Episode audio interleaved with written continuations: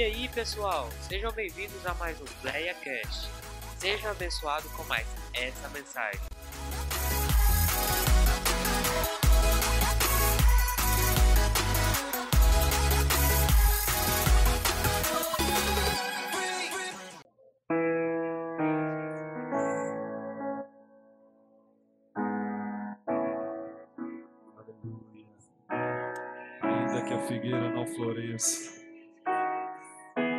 Haja fruto na vide, todavia nós nos alegraremos, Senhor.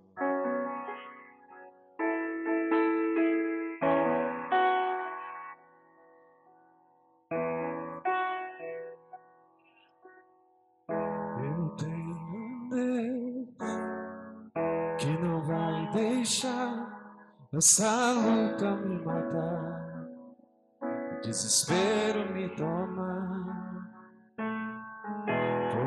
Por mais pressão que seja a situação, o controle ainda está na palma de suas mãos. Choro dura uma noite, mas a alegria ela vem pela manhã. Eu creio, eu creio. Choro dura uma noite, mas a alegria ela vem pela manhã. Eu creio, eu creio.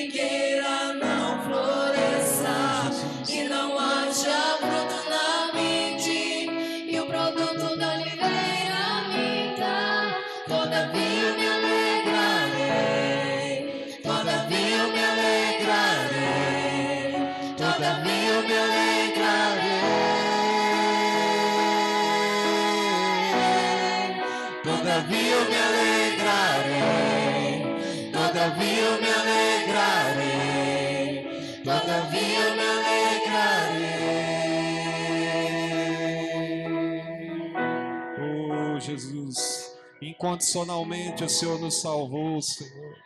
Incondicionalmente o Senhor tem nos confortado com teu espírito, com a tua graça, meu Pai, com teu fluir.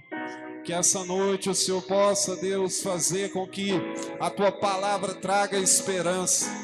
Que essa noite, ó Deus, o Senhor venha fazer com que a tua palavra traga vida e vida com abundância, Senhor. Pai, que a tua palavra tenha poder de alcançar, Senhor, o inatingível, o inalcançável. Pai, o Senhor tem propósitos para essa noite. O Senhor tem um objetivo traçado para essa noite. Pai, o que nós queremos é que a tua glória se manifeste, é que a tua glória seja real, é que a tua presença, Senhor, seja notória através, ó Deus, da explanação da tua palavra, porque todavia, todavia, nós nos alegraremos, porque todavia, porque todavia nós seremos livres, porque todavia, porque todavia o teu Espírito está sobre nós, porque todavia, porque todavia o Senhor já nos deu esperança. Oh.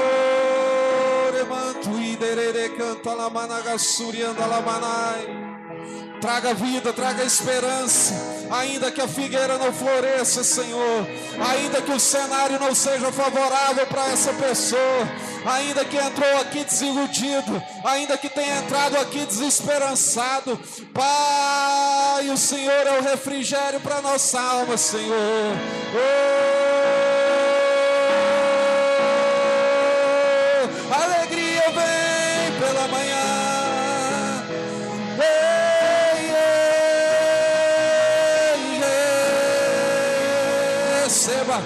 receba a esperança de Deus, receba o over de Deus, receba o sobrenatural de Deus, receba, receba, receba, receba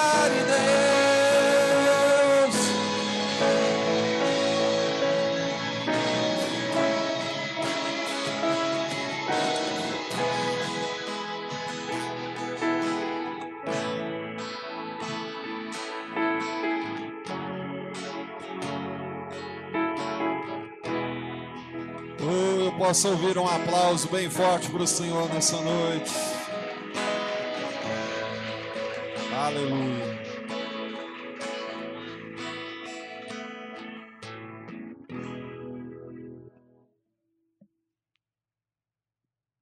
Quantos aqui acreditam que tem um chamado na sua vida? Me dá um tchau, você que tem convicção de chamado. Você tem convicção que Deus te chamou? Eu, ainda muito novo, tive um chamado na minha vida da parte de Deus. Tinha por volta de uns oito anos de idade. E me lembro como se fosse ontem. Você, aí eu vou mudar a pergunta só para a gente ficar na mesma linha de raciocínio. Quem aqui lembra de quando recebeu a convicção de chamado? Você lembra? Levanta bem alto para mim ter aqui. Amém.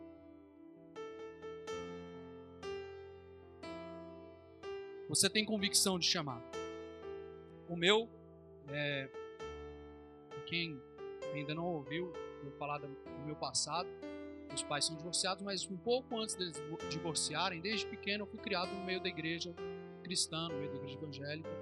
E a gente, nesse meio termo, congregou em igreja batista, igreja presbiteriana, e por passar um tempo na igreja presbiteriana renovada, lá no Cruzeiro Novo, no Distrito Federal, é, a, a gente teve uma experiência com algumas missionárias, missionários, missionárias da África do Sul. Eles vieram fazendo intercâmbio e na situação é, essas missionárias e missionários eles passaram uns dias nas casas dos irmãos, os irmãos os acolheram. Lá na minha casa tinha ficado missionária Cora e comunicação não era muito boa porque lá na África do Sul a, a língua predominante é o inglês e a gente não tinha tanta ciência, então a gente se comunicava muito por gestos, né? E Deus foi dando graça. E em uma dessas, dessas dos cultos que ocorriam com as missionárias, com os missionários, é, houve um grande avivamento naqueles dias, naquela casa. E eu ainda muito novo, e Deus usou a missionária Timba e é, me entregou algo poderoso da parte de Deus. Eu fiquei assombrado. E é engraçado, quando a gente recebe um chamado, eu ainda não tinha discernimento do que podia acontecer e nem tenho do que pode acontecer ainda. Apesar do que Deus fala, a gente sabe que Deus tem planos muito maiores para as nossas vidas. Você crê que Deus tem planos maiores para a sua vida? Porque a palavra dele próprio testifica disso. Ele fala: Eu que sei que pensamentos que eu tenho sobre vós são pensamentos de paz e não de mal, para buscar o fim que você deseja. A palavra diz que os sonhos e os planos de Deus são mais profundos que os nossos, são mais, né? E eu lembro que quando a gente saiu daquele culto, eu e um primo meu, não era o pastor Rodrigo, um outro primo por parte de pai, Deus tinha falado algo com ele e a gente, na nossa infantilidade, nossa pequenez, enfim, ficávamos mensurando quem tinha recebido um chamado maior da parte de Deus. Você está entendendo isso? Ah, mas Deus falou comigo que vai fazer tal coisa comigo e vai. Imaturidade. Apesar do chamado vir sobre as nossas vidas, será que nós estamos prontos para pôr a mão no arado? Eu pergunto para você se você tem um chamado de Deus na sua vida, e você me diz que sim. Alguns falaram: Olha, eu tenho convicção. Eu lembro do dia da convicção, que eu recebi uma convicção na minha vida. O que Deus falou através daquela missionária que atravessou o oceano para vir abençoar aquela congregação, as pessoas que estavam naquele dia, me abençoar se repetiu por diversas vezes com pessoas diferentes, falando ao, ao, recorrências né, de, de, de palavras proféticas ministradas sobre mim. Então, assim, mas a maturidade a gente vai conquistando na caminhada, você crê nisso? A gente vai alcançando no dia a dia. O que eu estou querendo trazer aqui essa noite é que a gente tem em nós um, uma necessidade e Deus tem propósito nas nossas vidas, para trabalhar nos nossos corações. E aí Deus chama, Ele te prepara, Ele te capacita, à medida que você dá espaço para que Ele possa fazer na sua vida. Porque Ele não vai fazer se você não der liberdade. Ele vai trabalhar à medida que você der espaço para Ele trabalhar. O chamado ele vem nas nossas vidas, mas nem todos atendem ao chamado. Você pode ter um chamado e dizer: Ei, presbítero, eu tenho convicção no meu chamado. Mas a pergunta vai mudar aqui de dinâmica. Eu não quero que você, ao contrário das outras, eu não preciso me responder. Você tem respondido ao chamado de Deus na sua vida? Você me diz que tem um chamado, mas será que você tem respondido ao que Deus tem chamado na sua vida? A que altura nós temos respondido o chamado de Deus? Pergunto de uma maneira diferente temos um chamado, temos um propósito, mas o que nós temos feito com o nosso tempo, como temos gasto o nosso tempo para que o chamado se consolide na nossa vida e nós possamos ser efetivos naquele propósito ao qual nós fomos chamados. O que é que nós temos feito? Nunca se viu uma geração, nunca se viu pessoas que gastam tanto tempo, tempo particular, tempo pessoal, com coisas passageiras. Nunca se viu. E eu não estou aqui para entrar no mérito de redes sociais, como já está calejado todo mundo de ouvir falar nisso. Não, estou falando de coisas, outras coisas, outras tantas coisas. A gente fica gosta de apontar o dedo para quem usa as redes sociais, mas esquece que a gente perde horas a fio vendo filmes em frente à televisão que não trazem edificação nenhuma para nós.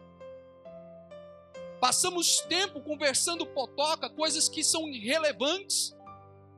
Passando, passamos tempo gastando, fazendo esforço com coisas que não vão atrair glória ao reino, coisas que não têm peso eterno. Você foi chamado para ser eterno.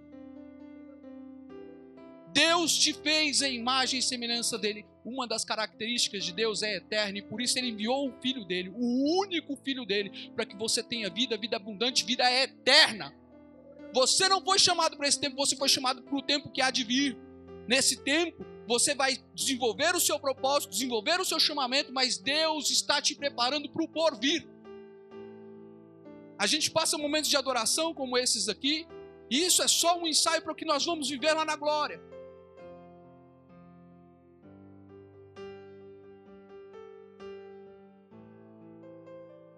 Eu queria que você abrisse a sua Bíblia no livro de Lucas, no capítulo 9. E à medida que você for encontrando a, o texto, capítulo 9, você se coloca de pé. Como o livro de Lucas é um livro, um capítulo, esse capítulo de Lucas é um capítulo um tanto extenso, abre em 9,57, capítulo 9, versículo 57 de Lucas.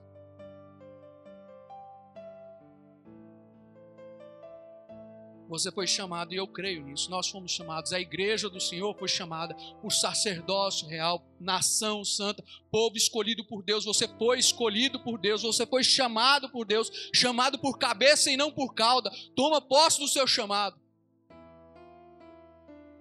Mas a despeito de sermos chamados, eu queria ler um texto que, inclusive, nós discutimos sobre ele no nosso, no nossa reunião de discipulado essa semana, que está no capítulo 9 de Lucas, o versículo de número 57. Nós vamos ler do 57 ao 62. Tá assim. E aconteceu que, indo eles pelo caminho, um certo homem lhe disse: Senhor, eu desejo te seguir para onde quer que tu fores. E Jesus lhe disse: As raposas têm tocas, e as aves do céu têm ninhos, mas o filho do homem não tem onde reclinar a sua cabeça. E ele disse a outro: Segue-me. Mas ele disse: Senhor, permite-me ir primeiro enterrar meu pai. E Jesus lhe disse: Deixa que os mortos enterrem os seus mortos, mas vai tu e prega o reino de Deus. E outro também disse: Senhor, eu desejo te seguir, mas deixa-me primeiro despedir-me dos meus pais que estão na minha casa.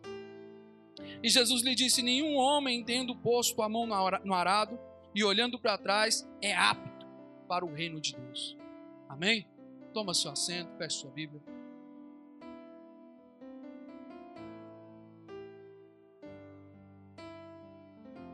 Recebemos um chamado. E Jesus Cristo, ele está indo de um lugar para outro e ele sempre foi bem acompanhado. Por onde ele andava, ele estava rodeado, cercado. Gostaria que você imaginasse o seguinte: onde, onde Jesus estava, havia um círculo ao redor de Jesus. Depois desse círculo havia um segundo círculo. E depois desse segundo círculo havia um terceiro círculo. Amém? Então vamos lá, terceiro círculo. Quem acompanhava, quem cercava Jesus mais de longe? A multidão. Você entende isso? A grande multidão, quem era a multidão? Pessoas que estavam alheias à situação, curiosas, querendo saber o que estava acontecendo, querendo especular de um possível milagre que poderia ocorrer, pessoas que estavam querendo é, assistir, mas que não criam totalmente, não tinham convicção. Para elas era um entretenimento, para elas era um momento à parte, para elas era uma reunião informal, sem peso algum, sem relevância alguma. E havia um segundo grupo, um segundo círculo, que estava um pouco mais perto de Jesus, eles buscavam ficar mais perto. Vocês já viram aquelas pessoas que tentam se aproximar quando está tendo um grande evento, e elas tentam se aproximar mais de um palco, de algo assim? É mais ou menos nesse sentido. Esse segundo grupo eram as ovelhas, as pessoas que seguiam Jesus porque tinham ciência de quem Jesus Cristo era e elas queriam estar mais perto de Cristo, mas não perto o suficiente perto da quantia que lhes garantisse um lugar nas regiões celestiais. Ovelhas. Pessoas que estavam cientes que Jesus Cristo era o Messias, o Salvador, mas que não queriam compromisso com a obra dele. Não queriam se comprometer. E há um terceiro grupo que sempre estava com Jesus aonde quer que Jesus fosse. Aonde quer que Jesus passava, eles estavam juntos. Jesus ia se retirar para comer, eles estavam juntos. Jesus ia ao monte, eles estavam juntos. Que eram os discípulos. Ou como nós aprendemos na quinta, os, na quarta, os talmidins. E a gente vê grupos de pessoas diferentes, três grupos distintos, e em meio a esses grupos, Jesus andando, vem um até ele e fala: Mestre, tá aí, eu estou vendo aqueles caras lá, e talvez fosse uma dessas ovelhas, porque não era multidão, o, aspecto, o caráter dele não era, ninguém se propõe e se dispõe a, de própria vontade de dizer: Eu quero te seguir, sem ter convicção de que Jesus Cristo era o Messias. Mas a despeito da convicção que esse rapaz tem, que esse homem tem, ele fala: Me deixa te seguir, eu quero te seguir. E eles estão andando pelo caminho. E Jesus Cristo, ele responde, fala assim: Olha, as raposas têm o seu covil, as aves têm o, os céus, mas o filho do homem não tem aonde reclinar a sua cabeça. Você está entendendo isso? Jesus Cristo fala: olha, eu não sei o que, que você está esperando em me seguir, mas eu não posso te entregar o que os rabinos, porque segundo a, a, a tradição judaica, os rabinos deveriam oferecer aos seus talmidins, vamos colocar numa linguagem mais aberta, os, os mestres deveriam oferecer aos seus discípulos segurança. Essa era a lei, essa era a tradição. Ninguém ia assumir um posto de discípulo de um grande rabino se não tivesse da parte do rabino a segurança de que você ia ter casa, comida, roupa lavada, que você ia ter um lugar para se estabelecer, que você não ia padecer de necessidades. E Jesus Cristo chega para esse homem e fala: Olha, eu sei qual é a tradição, mas eu não estou aqui para te oferecer a tradição. Eu não sei o que é que você está esperando para efetivar o seu chamado, mas Deus falou muito forte no meu coração. Ele está dizendo para nós aqui essa noite: Ei, você está esperando segurança aonde? Para começar a fazer o que Deus te chamou para fazer. Você está esperando segurança em quê? O salmista ele diz: uns confiam em carros, outros confiam em cavalos, e esses eles caem. Mas os que confiam nas tuas mãos, eles se levantam e ficam de pé. Aonde é que você tem estribado as suas forças? Porque o que o homem, que esse homem está dizendo para Jesus é: se eu não tiver segurança, mestre, eu quero te dizer, Jesus é a sua garantia. Porque se Jesus não te bastar, não te adianta.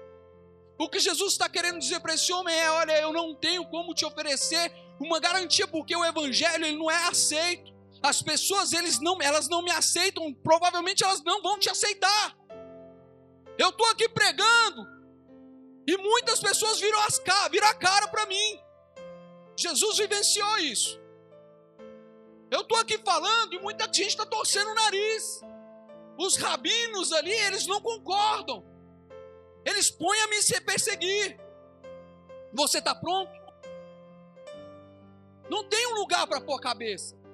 Você está preocupado em descansar, em ter conforto? Não. Ser discípulo de Cristo não quer dizer que você vai ter uma vida confortável. Quer dizer que Jesus Cristo vai te bastar. E isso é difícil de entender. Porque a gente é, cresce dizendo que Jesus ele pode fazer, ele pode dar, e ele pode fazer, e ele pode dar. Mas ele está querendo dizer: não alicerce a sua vida nisso. Não firme a sua vida nisso. Não ponha o seu coração nisso. Porque quando você coloca o coração nisso, você ainda não está apto para me seguir. E há um segundo grupo. Um segundo homem um segundo homem que também está lá seguindo Jesus, e é um texto mais, é a passagem talvez mais, né? Que ele pega e fala: Jesus, Jesus, quer dizer, Jesus pergunta para ele e fala: E você? Também quer me seguir? E aí o rapaz responde para ele: Mestre, deixa eu enterrar meu pai primeiro. E a primeira coisa que vem na nossa cabeça é que esse rapaz está com o pai morto. Amém ou não amém? Amém? Mas não. Não dá, porque se o pai dele tivesse morto, ele estava preparando os rituais de sepultamento do próprio pai. A situação que está sendo proposta aqui e a resposta de Jesus advém dessa situação, porque ele entende, ele observa, entende o caráter do contexto. E o contexto nada mais é que esse homem ele está querendo dizer o seguinte: olha, eu ouvi você dizer que não vai ter um lugar para me pousar a cabeça. Não vai ter. Então faz assim: assim que meu pai morrer e eu tomar posse da minha herança e tiver condição financeira, eu vou. Você está entendendo? Assim que eu tiver uma condição financeira, assim que eu me estabilizar financeiramente, assim que eu conseguir o meu carro, assim que eu conseguir a minha casa, assim que eu conseguir um emprego digno, assim que eu me casar. Ei, Jesus está voltando! E onde é que está o seu chamado? Quando Jesus Cristo te chama e fala: Olha, meu filho, e aí? Eu te chamei, eu entreguei na sua mão, o que é que você fez?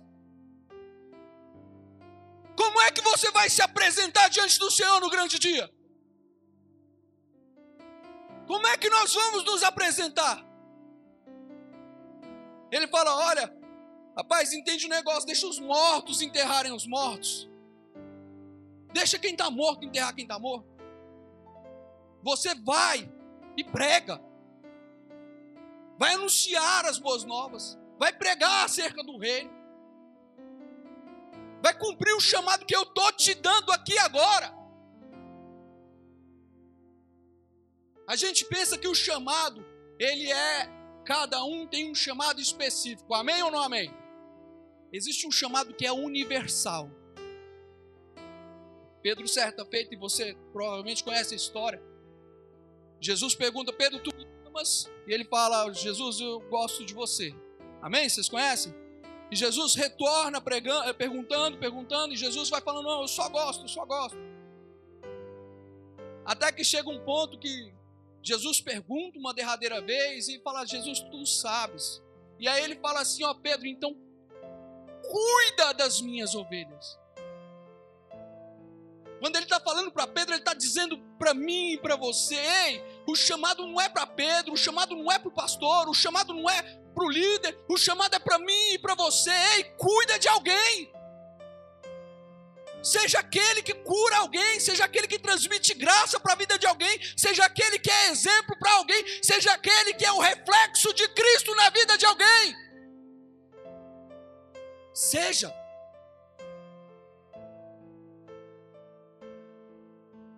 Há um terceiro rapaz, e esse se propõe a Jesus, vendo todo o diálogo, vendo toda a situação. Ele fala: Olha, eu quero ir, Jesus, mas me deixa primeiro ir me despedir dos meus pais. E Jesus Cristo, ele fala assim: Olha, qualquer um que põe a mão no arado e olha para trás, esse não é apto do reino dos céus. Isso não é digno do reino dos céus. Sabe? Aí nós podemos parar para pensar que há crueldade da parte de Jesus. Não vai deixar nem ele despedir dos pais. Não vai nem deixar ele falar tchau para o papai e para a mamãe dele. Mas a situação também tem um contexto mais profundo na tradição judaica. A pessoa que está saindo de casa, ela primeiro ela tem que ir de encontro aos que estão ficando para trás e pedir então permissão para se ausentar, se despedir. Na verdade, quem se despede é quem está ficando. Ou seja, quando a pessoa que está ficando fala, vai com Deus, eu te abençoo, ou seja, ela está dando a sua validação na saída da pessoa. Então, ou seja, o que esse homem está querendo dizer, ele não está querendo dizer que ele está querendo despedir do pai e da mãe dele, não. Ele está querendo a aprovação dos pais dele. O chamado de Jesus Cristo vai além de aprovações humanas, quaisquer que sejam. O chamado para o reino independe de aprovações naturais, de aprovações humanas, de caráter natural.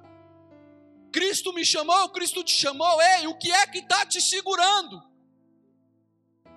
O que é que está nos retendo? O que é que está nos segurando? Ele chamou, ele te escolheu, ele tem te capacitado no decorrer dos anos, mas e o que é que nós estamos fazendo? O que é que tem nos, nos prendido? Eu quero te dizer: Jesus é respaldo. Você não precisa de respaldo humano, Jesus é o respaldo que você precisa. Ah, eu preciso do respaldo do pastor para falar com o irmão. Não. Você precisa do respaldo divino. Precisa de Deus na sua vida te orientando, por onde quer que você for. Você foi chamado? Então põe a mão no arado. Não desista. Quando ele fala sobre o arado, tem uma passagem muito interessante que a gente traz. Eu estava lendo e quando Elias foi, Eliseu foi chamado, você sabe o que, que Eliseu estava fazendo? Ele estava arando a terra. Quando Eliseu recebeu um chamado da parte de Elias para ser discípulo de Elias, ele estava arando a terra. Ele estava cuidando. Eliseu, ele era uma pessoa rica, de posses, família rica. Tinha dinheiro, tinha condições. E Eliseu pega e chama. Elias pega e chama Eliseu. E Eliseu pega e fala: Olha, eu vou me despedir dos meus pais. Engraçado, né? Fala, eu vou me despedir dos meus pais. E Elias fala, vai.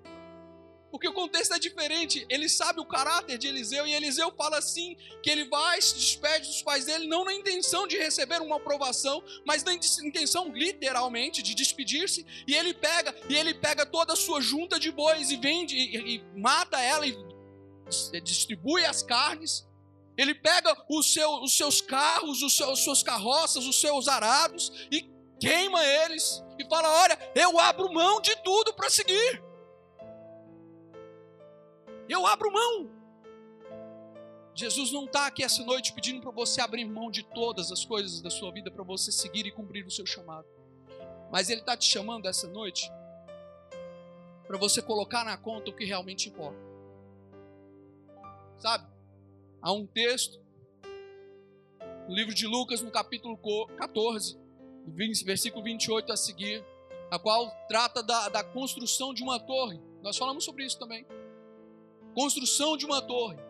E fala que quem vai edificar uma torre, construir uma torre, tem que sentar antes de fazer e calcular o que vai gastar, para que quando chegar na metade ele não, não para. Eu parei no caminho porque não deu. Igual o Wesley comprou o terreno lá, né, Wesley? Fala, ó, eu vou construir. Chama todo mundo fazer mutirão. E chega na metade do dia, acabou o cimento, a areia, não tem como construir mais. E aí? Tolice. Talvez é aproveitado por toda mão de obra, né? Mas. Quando você vai se empenhar em alguma obra, em algum trabalho, você vai se empenhar em algum projeto, você tem que fazer a conta.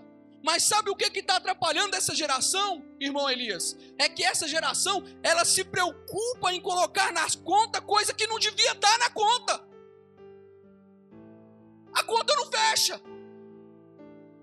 É preocupado demais com coisas terrenas, seculares, e quando tem o tempo para fazer o que realmente lhe cabe, ou ou já está cansado demais, ou já está enfadado demais, ou já está enfermo demais, ou já está com qualquer outra situação que o impede de fazer aquilo que o chamado lhe propõe.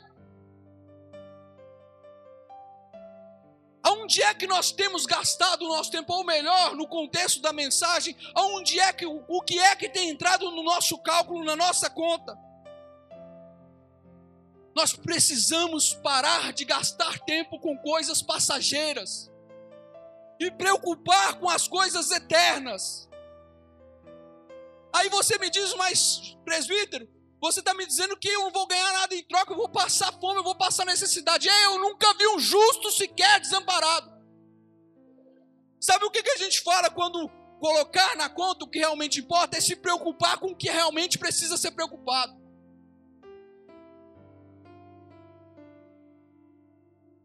Isso me leva a um outro assunto. Quando a gente constrói, ou melhor, quando a gente é chamado a algo que, que acontece nas nossas vidas. Acontece nas nossas vidas. Quando você tem a confirmação de que você recebeu um chamado da parte de Deus. Você é provado pelo fogo. Amém? Quantos aqui já foram provados pelo fogo? Quantos já foram provados pelo fogo? Mas que fogo é esse, presbítero? Aquele que eu sinto um arrepio e falo em línguas estranhas e pulo e dou um rodopio? Não. Fogo é esse? Aquele do porvir ao qual as obras serão provadas lá no céu Jesus Cristo vai avaliar e vai dar? Lá no livro de 1 Coríntios, no capítulo 13, do versículo 12 ao 15. Paulo, ele ao escrever aos Coríntios, ele fala: Olha, quando você for edificar, e aí algumas pessoas edificam com ouro, com pedras preciosas, outras com palha, outras com feno. Ao vir o dia, essas obras vão ser provadas, essas vão ser. E aí nós vamos saber o que é que vai prevalecer. É tal qual a parábola da casa que o pastor pregou há poucos dias atrás. Você está construindo, você está formando a sua casa com que? Com palha? Com madeira? Ou é com tijolo, com cimento, bem estruturado, alicerçado. Ele está falando sobre isso. Quando ele está falando sobre isso, ele não está dizendo que você vai ser provado pelo fogo. Vai ser sim, nós vamos receber a manifestação do poder de Deus. Você vai receber sim, mas e o depois? Como é que vai ser o seu proceder lá fora? Vamos passar por um grande avivamento e glória a Deus por isso. Vamos viver de avivamento e avivamento. Quem diz amém por isso? Precisamos buscar ser avivados, mas mais do que isso, o avivamento tem que revelar na minha vida caráter de Cristo lá fora. Na sua casa, na sua intimidade com a sua esposa, caráter de Cristo. De que me adianta vir aqui pular e falar em línguas, entregar uma mensagem, não viver o que Cristo pregou e não cumprir o chamado? No dia do porvir, Jesus Cristo vai falar: Eu não te conheço. De que adiantou? De que valeu? Aonde temos colocado o nosso coração, igreja? Ei, você está comigo? Você está comigo aqui? É difícil dizer glória a Deus. Mas Deus está falando comigo e com vocês. Se Deus tocar no coração de hoje à noite, de uma pessoa sequer, eu creio que nós vamos ter mudança nas nossas vidas. Eu creio que dessa igreja vai passar por mudanças. Eu creio que a sua vida vai ser transformada. Eu creio que a sua casa vai ser edificada. Eu creio que quem te segue vai ser abençoado. Porque a bênção de Deus começa em mim e começa em você pelo seu caráter. Ela não diz respeito sobre o fogo da manifestação de Deus culto a culto, não. Ela diz sobre o fogo que se manifesta quando você é provado na convivência com os santos. E se você não tem convivência com os santos, como é que você pode provar o seu caráter? Como? Como é que você pode validar a sua experiência de vida com Deus? Comece a duvidar de quem não anda com você, de quem não convive com você, de quem não gasta tempo com você, de quem não pergunta se você está bem.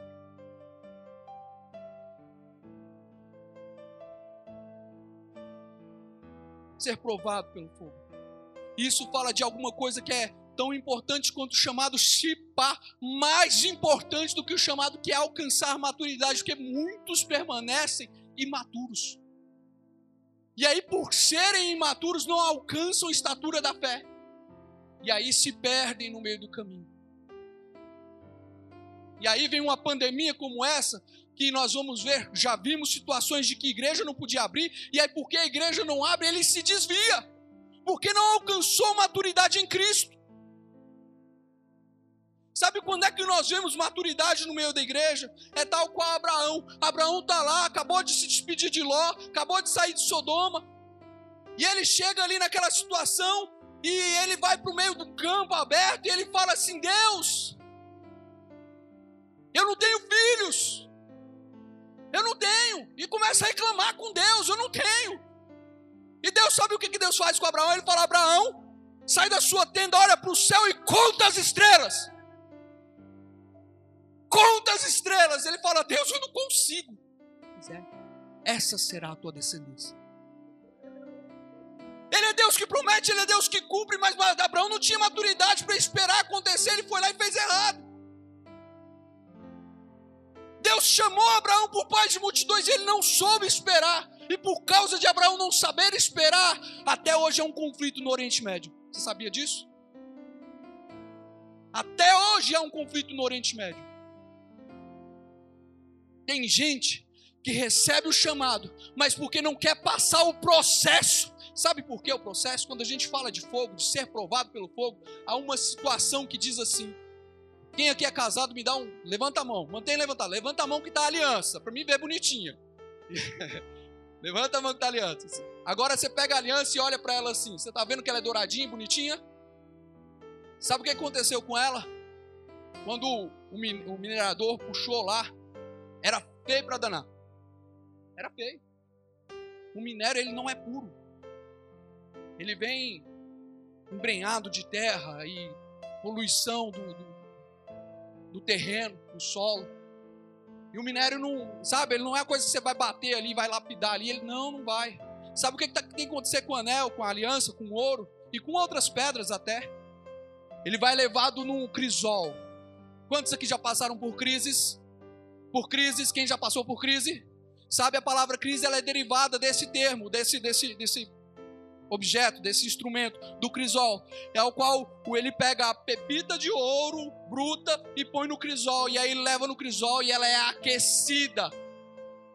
E em sendo aquecida, ela derrete, ela sofre ali um, um, um aquecimento tão forte, tão forte, que ela não resiste e derrete, as impurezas se separam. E aí, a partir disso daí, ele tem um ouro precioso, bonitinho, para poder lapidar.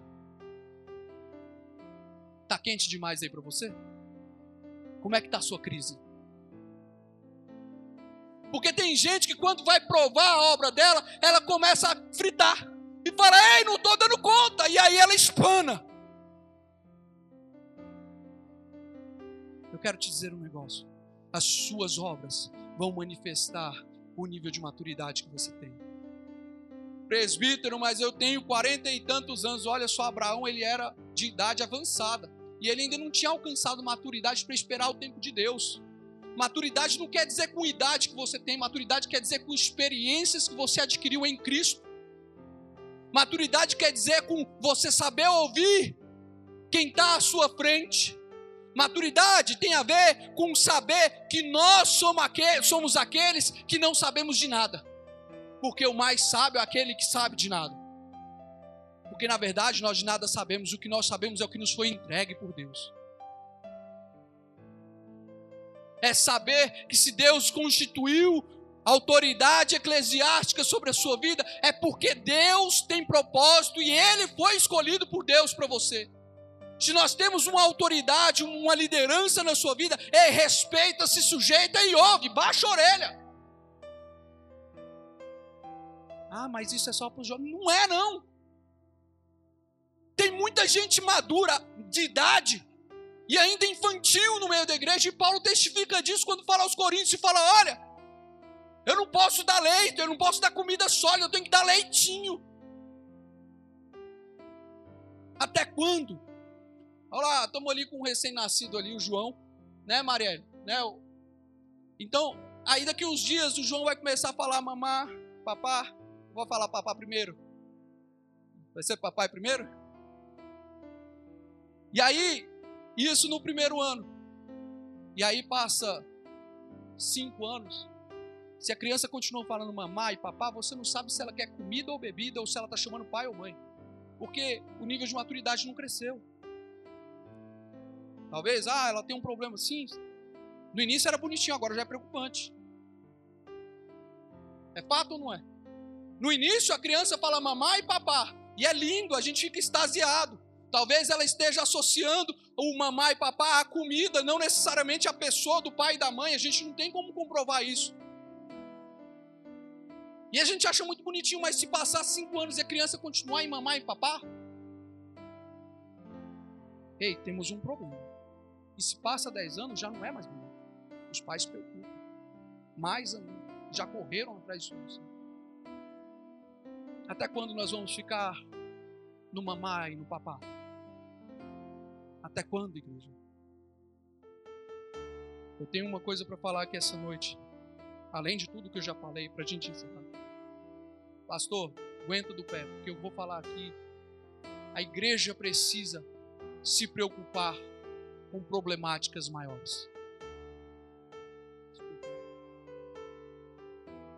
precisa se preocupar com problemáticas maiores. Estamos nos preocupando com coisas pequenas demais e o reino está passando. O tempo está passando. Ficamos preocupados com a iluminação, com a televisão, ficamos preocupados com a pintura da igreja, ficamos preocupados com a barulheira que está no culto, ficamos preocupados com a luz que apagou. Mas quando é que você vai olhar para o lado e ver que do seu lado tem um irmão que está desempregado? Quando? Quando é que você vai começar a olhar para trás de você, que está sentado aí atrás de você, e vai ver alguém que está precisando de uma cesta básica, alguém que está precisando de uma oração, alguém que está angustiado e ferido, e você tem a cura? Você é a cura! Muitos de nós ficamos esperando pastores, obreiros para ministrar cura nas nossas vidas, quando Deus te chamou por cura. João Batista, quando ele vai pregar, ele prega raça de víboras, cobras venenosas. E de fato, ele tinha razão, porque somos todos cobras venenosas. Todos. Ai, presbítero, eu não sou, não. É sim. É sim. Todos nós. Certamente você já feriu alguém, você já machucou alguém, mas Deus também te chamou, porque você, apesar de ser uma cobrinha venenosa, apesar disso, o seu veneno produz cura.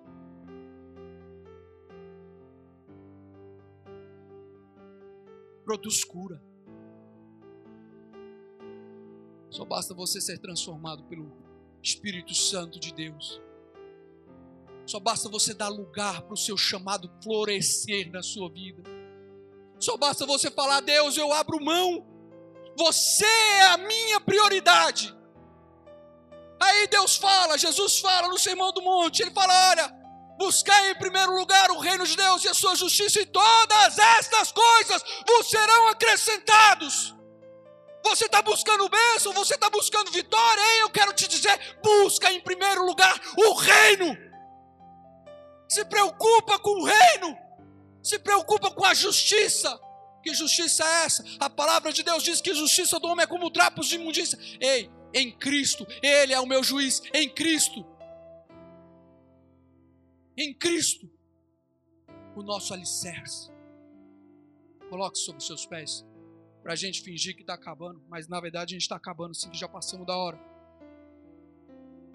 Precisamos subir o nível das nossas discussões. Precisamos elevar o nível das nossas discussões. Ei, não é porque eu estou pregando aqui hoje com a calça vinho. Você tem que se escandalizar com isso, isso é um pedaço de pano. Pelo amor de Deus. Ah, mas você não está de gravata hoje. O pastor nem de gravata veio hoje. Ei, preocupe-se com coisas relevantes do reino. Ei, Atenta os teus olhos para o amor de Cristo ao teu próximo. Tem gente morrendo dentro da igreja e nós passamos o tempo preocupados com o ventilador que está soprando frio demais. Quando é que nós vamos dar atenção para o que realmente é relevante e importante? Para encerrar agora sério, feche os seus olhos. Faz uma, uma, uma viagem agora comigo na sua, na sua memória aí. E eu quero que você projeta cinco anos à frente. Você vai fechar os seus olhos e vai projetar daqui cinco anos. Projeta cinco anos aqui. Cinco anos, faz um projeto. Onde você quer estar daqui cinco anos? O que você quer estar fazendo daqui cinco anos? Ei, abre o olho para mim agora.